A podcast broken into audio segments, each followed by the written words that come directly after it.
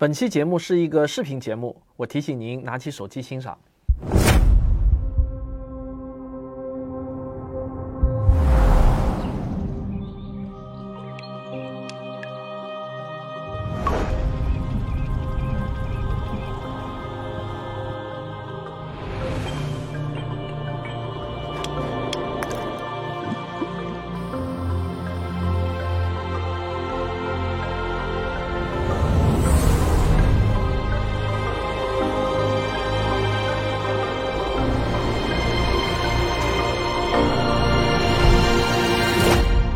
这些问题啊，就引出了物理学中的一个世纪谜题。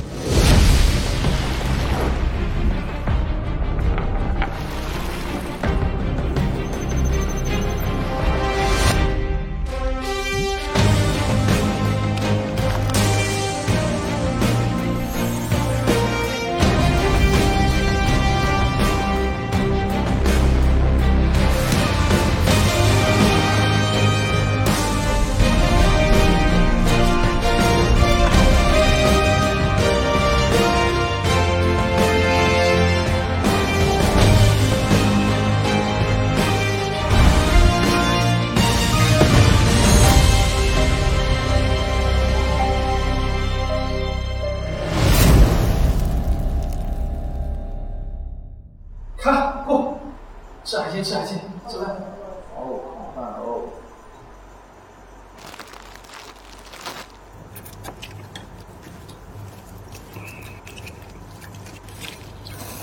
哎，大圣，你吃吧，这么瘦。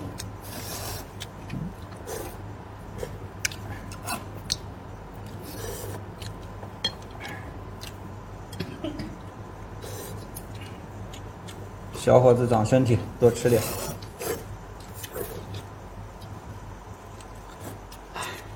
等有钱了，我请你们吃鸡腿。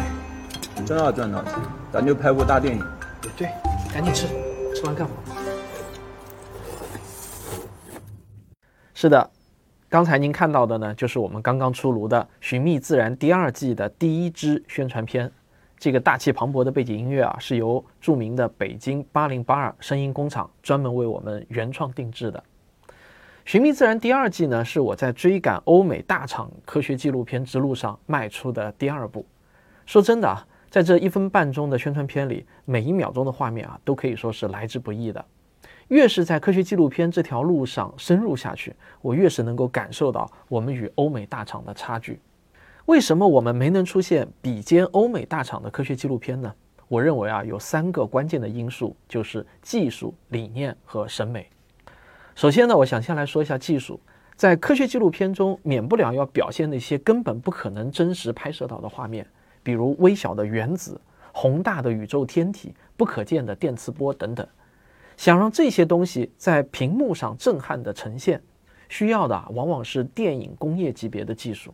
比如出色的 CG、复杂的特效拍摄等等，哪怕是表现那些肉眼可见的物体，比如说难得一见的野生动物、罕见的自然现象、稍纵即逝的化学反应等等，也都需要顶级的装备、死磕的精神和熟练的拍摄技术。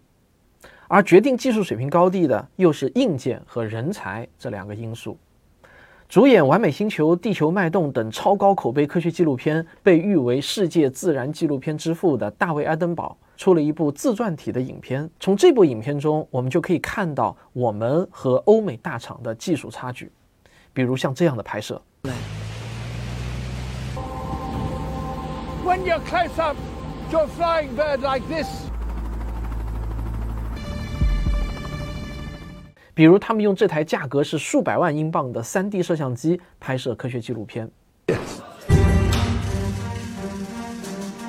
3D is an incredibly difficult medium to work in. It's almost like going back to working in film. You've got these incredibly heavy cameras. In fact, they're two cameras bound together. Despite the challenges brought by this new medium, David and the team designed some extremely ambitious sequences. 对于这些欧美大厂来说啊，使用影视圈最新最好的设备，就像是他们的家常便饭，看得我那是满是羡慕嫉妒恨啊。而相比之下，我们自己掏钱买得起的最好的设备，也就是 Sony 的 FX 六，加上所有的镜头呢，也就是十万块钱左右。偶尔呢，我们也会奢侈一下，去租啊售价二十万左右的阿莱 mini。但我们最奢侈的设备啊，也就是相当于人家拍摄花絮的设备了，比如这台索尼的 Z 四五零，裸机的价格呢是两万五千美元。人才缺乏也是制约国内科学纪录片水平的关键因素。拿 CG 动画来说，科学纪录片中的 CG 动画不仅仅是需要画面漂亮，更需要的呢是要符合科学原理。他还得根据科学论文，把抽象的、肉眼不可见的现象给它视觉化。这些事情呢，听起来就很难，做起来那就更难了。大多数科学论文还都是英文的，就算是中文的，也需要具备相当高的科学素养才能看懂。哪怕是一些看似很简单的画面，要做准确也非常不易。很多小细节是普通人难以察觉到的。拥有良好科学素养的技术人才，在国内是非常稀缺的，而且也不是一朝一夕就可以培养出来的。在我的团队中呢，就有两位。可遇不可求的，兼具科学素养和技术能力的人才，一位就是科学史评化的主播吴金平老师啊，他还是一个三维动画的高手。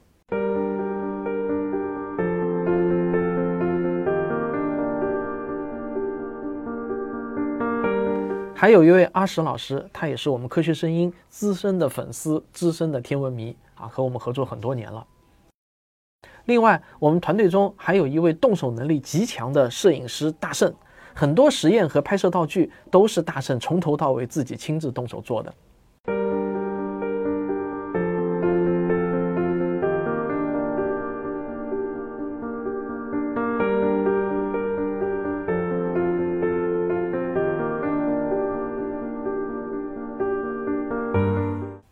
说完技术呢，我想再说说理念方面的差距。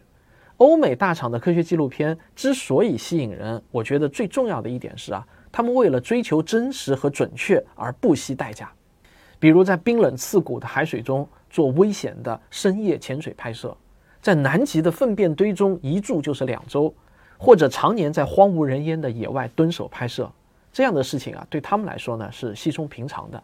但反观国内，我们的科学纪录片大多呢还是混剪老外拍摄的素材，或者用一些资料图片做视觉效果的包装。那这样做的好处当然很明显，就是成本低、速度快。说的好听点呢，叫讨巧，四两拨千斤。然而这样的作品啊，肯定是难以成为一部有分量的作品的，也很难登上更大的国际舞台。要想走向国际舞台，那就必须深入实地、真实拍摄、坚持原创。从《寻觅自然》第一季开始，我就给自己定下一个原则，就是竭尽所能，以最大的努力去原创拍摄。比如在拍摄地磁倒转这一集时，为了展现当年那根重要石笋的发现地，我们专程远赴贵州，按照论文中的经纬度坐标，跋山涉水来到这个纯野生的洞穴中进行拍摄。我们没有随便找一个类似的洞穴来糊弄观众。再比如，为了还原雷诺实验中一个看似简单的十秒镜头，我们尝试了几十种材料，死磕了很多天，才终于拍成。其实啊，如果用一点后期特效的技术，代价和成本呢都会小得多，普通观众也可能完全看不出效果有啥差别。但我不这么想，这是一种习惯，这里退一小步，那里退一小步，慢慢就会消磨我们的意志，沦为平庸。我常常跟团队讲。你别小看这十秒，整个片子就是由无数个十秒组成的，每一秒钟我们都不能退让。说实话，为了追求真实和准确，我们确实给自己增加了很多很多的麻烦。为了拍出真实的岩浆效果，我特地从五大连池带回了国内能找到的最年轻的岩浆岩，但是我们用喷灯烧失败了，又买了熔金炉，还是做不成。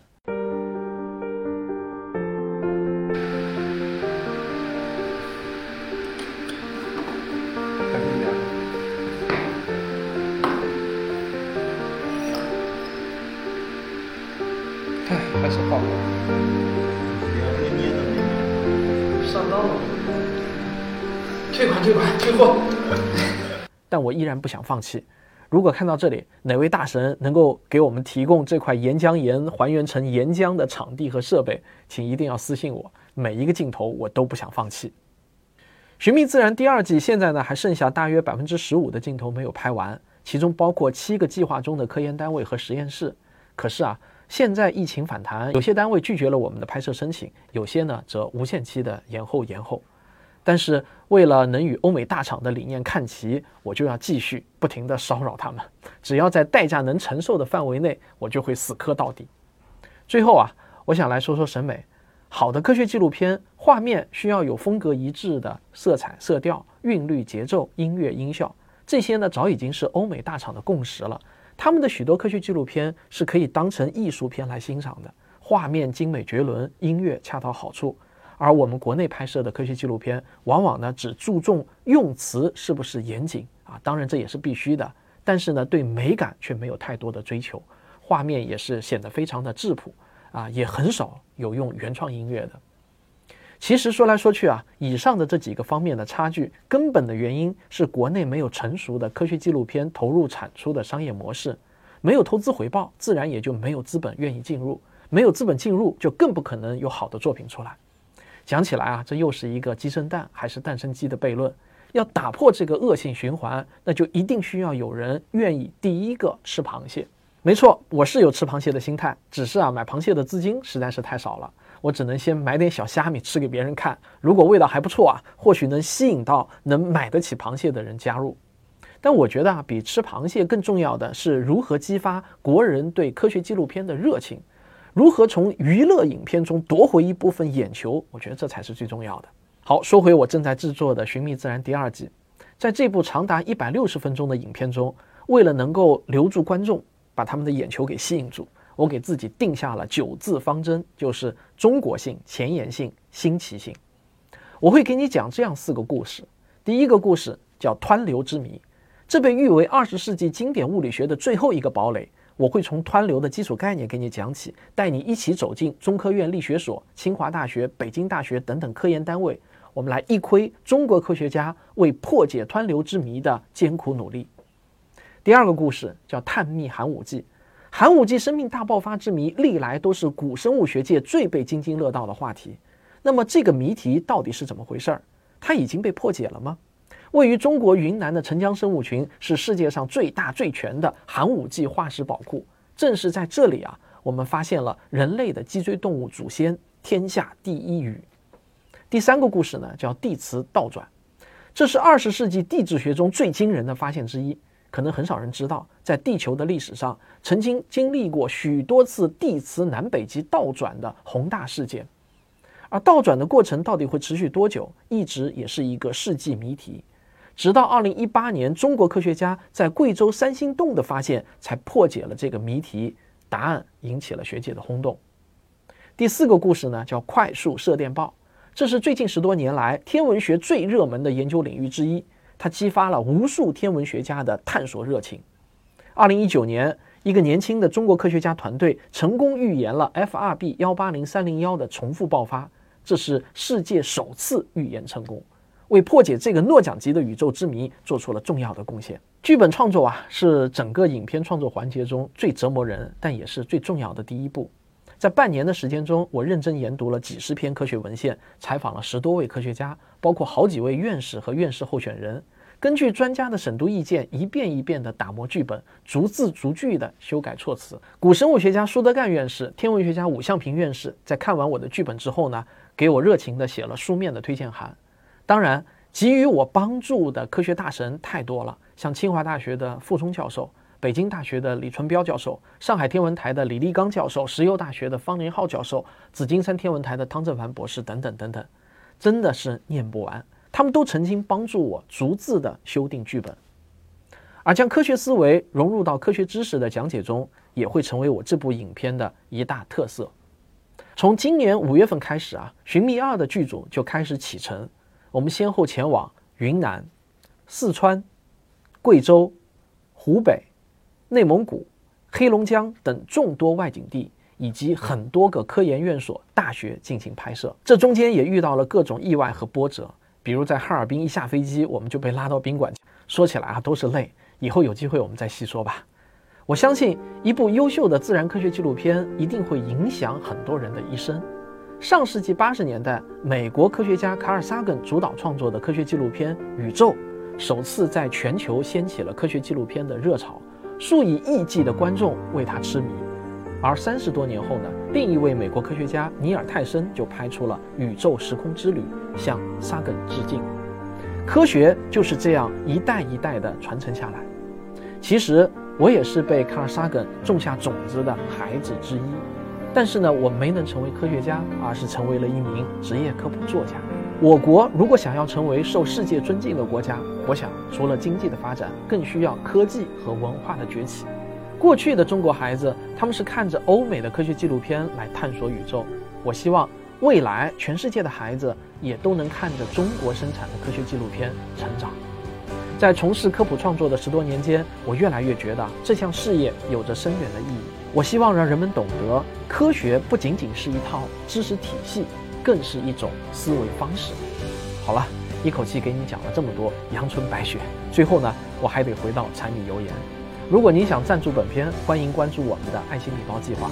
所有参与爱心礼包计划的赞助者，您或者您孩子的名字头像可以出现在影片片尾的赞助人名单上，这是我们对所有赞助人的感谢。此外呢，我们也会向所有第二季的赞助者赠送精心准备的具有收藏价值的定制礼品。